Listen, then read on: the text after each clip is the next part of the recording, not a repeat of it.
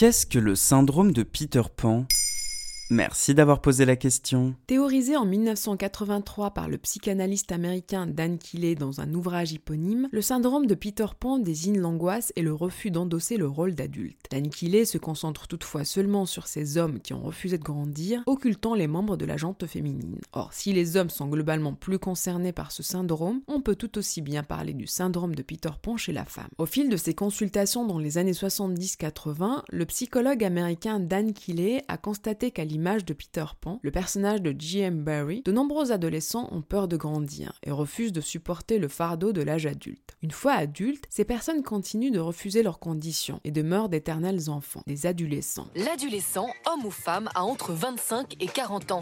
Pourtant, il joue encore aux jeux vidéo, il se déplace en trottinette et même quand il a quitté le domicile parental, il continue à venir religieusement offrir son linge sale à sa mère. La psychoclinicienne Véronica Olivieri précise qu'il s'agit également de la peur d'endosser les responsabilités professionnelles, sentimentales et personnelles attenantes. Si le Peter Pan continue de jouer à la Nintendo, de brosser les cheveux de sa Barbie et de collectionner les peluches ses 30 ans révolus, il se révèle également incapable d'exercer un emploi, de vivre une relation de couple ou encore de quitter le nid familial.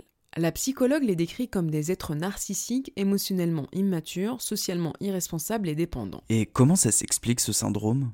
Bien souvent, les personnes atteintes de ce syndrome n'ont pas vécu d'adolescence et ont été projetées dans un monde d'adultes trop rapidement. Dans d'autres cas, ce sont des personnes qui ont vécu un violent traumatisme qui a pu briser trop tôt leur innocence lorsqu'ils étaient plus jeunes. Pour se protéger, ils maintiennent alors inconsciemment le niveau de développement de leur émotion au stade enfantin, se confortant en dépit des années qui passent dans un monde régressif artificiel. Le cas Michael Jackson est un exemple. Il était de notoriété publique que le chanteur, bête de scène à l'enfance sacrifiée, avait subi des maltraitances physiques de son père dès son plus jeune âge. Peter Pan, to me, um, represents something that's very special in my heart.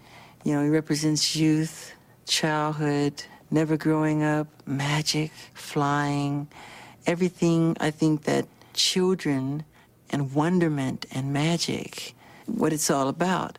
And to me, I just have never, ever grown out of loving that or thinking that is very special.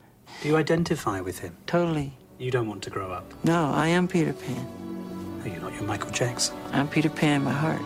Pour le psychologue Jean-Yves Flamand, l'enfant sépare son intellect de ses émotions pour se protéger. L'intellect grandit avec ses nouvelles responsabilités, mais les émotions restent bloquées dans l'enfance. C'est pourquoi ces personnes pourtant très fines et perspicaces quand il s'agit d'intellect pourront faire preuve de réactions impulsives et puriles dès qu'il s'agit d'émotions. C'est un peu le mal du siècle, non? La crise des 25 ans est plus dure à traverser de nos jours. Quand bien même ils auraient l'envie de grandir, les jeunes sont contraints à une adolescence tardive. Selon les derniers chiffres de l'INSEE, 46% des 18 29 ans vivent encore chez leurs parents, un taux qui s'élève à 80% en Espagne, l'un des pays les plus touchés par la crise. En avant les amis, nous partons pour le pays imaginaire.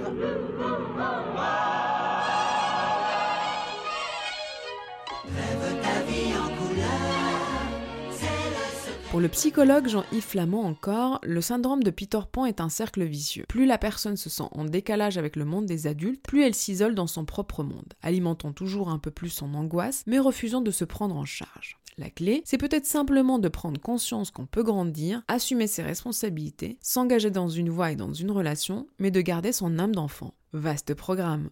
Voilà ce qu'est le syndrome de Peter Pan. Maintenant, vous savez. En moins de 3 minutes, nous répondons à votre question. Que voulez-vous savoir? Posez vos questions en commentaire sur les plateformes audio et sur le compte Twitter de Bababam.